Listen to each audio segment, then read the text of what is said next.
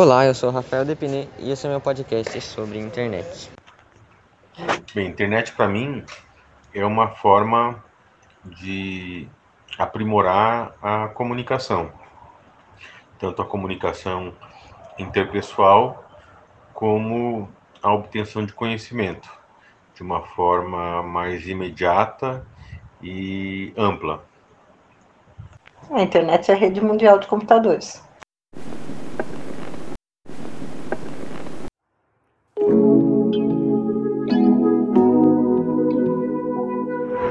Na quarta-feira do dia 29 de janeiro, a empresa SpaceX do bilionário Elon Musk concluiu mais 60 lançamentos de satélites que se juntarão aos outros 170 que já estão em órbita. Esses satélites fazem parte de um grande projeto da empresa, que visa fornecer internet para quase todo mundo, exceto os polos.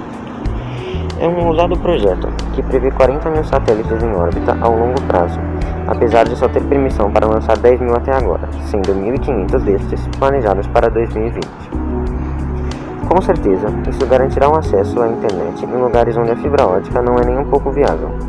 Apesar disso, este projeto está sendo muito criticado por outros especialistas. Essa quantidade de satélites aumenta em muito o já grande número de colisões espaciais.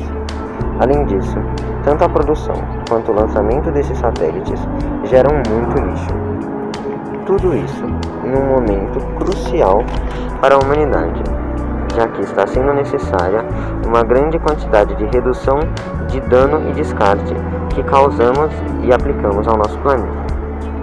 Sendo assim, apesar do projeto ser muito ambicioso e visar grandes feitos para a humanidade, também é perigoso, principalmente pensando no momento de fragilidade que estamos vivenciando.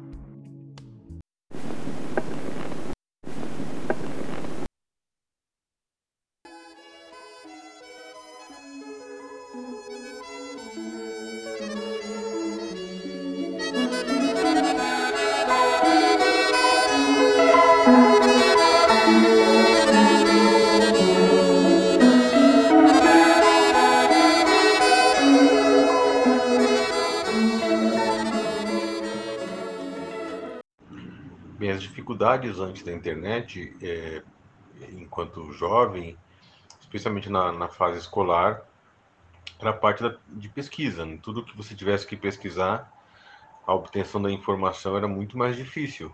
Né? Às vezes você recorria a, a enciclopédias, é, ia a bibliotecas, e mesmo com vários dias você obtinha pouca informação a respeito daquele assunto que você estava pesquisando.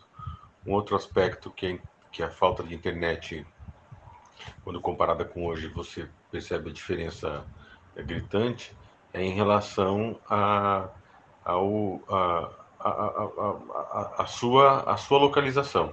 Então, você, antigamente, você é, se encontrava em alguns locais em determinadas horas do dia e as pessoas sabiam que você estava ali naquele horário.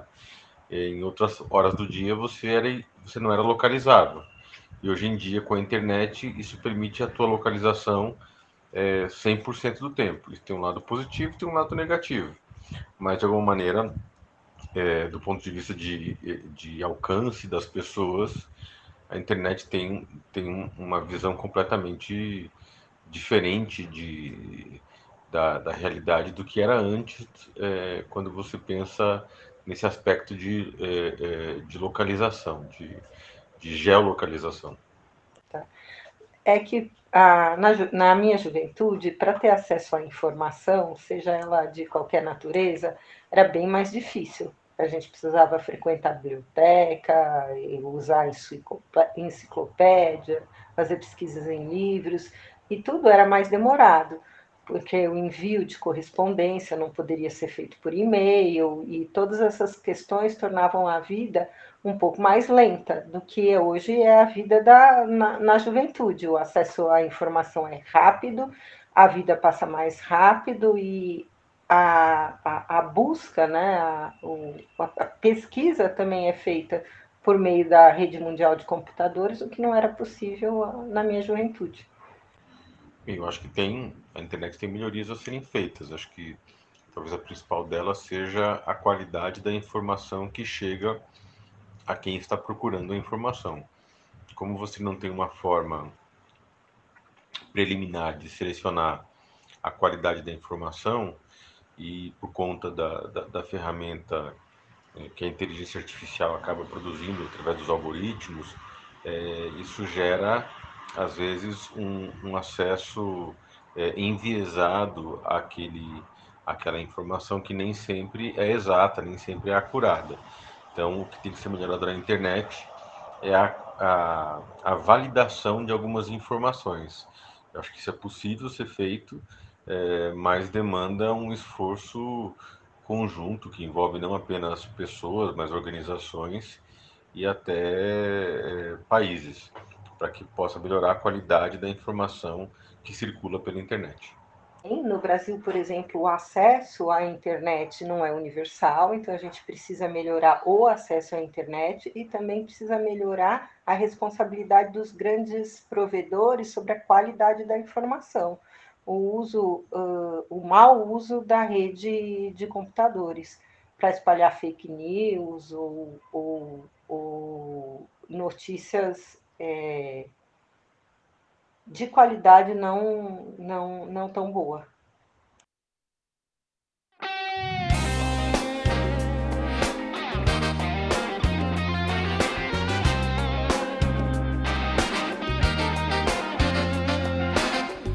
não sei se ele era antigo e tava congelado. Se era alguém que tinha morrido e foi ressuscitado. Ou se veio do futuro teletransportado. Se era um ser de outro planeta e tava disfarçado. Eu só sei que no começo ele nem foi notado. Carregando seu sorriso e observando tudo. Muito medo e muita raiva por todos os lados. E ele calmo, protegido por um belo escudo. Caminhava devagar, mas ia sempre em frente. E tratava sempre igual todo tipo de gente. Corajoso e consciente do poder do amor. Entendia da alegria e também da dor.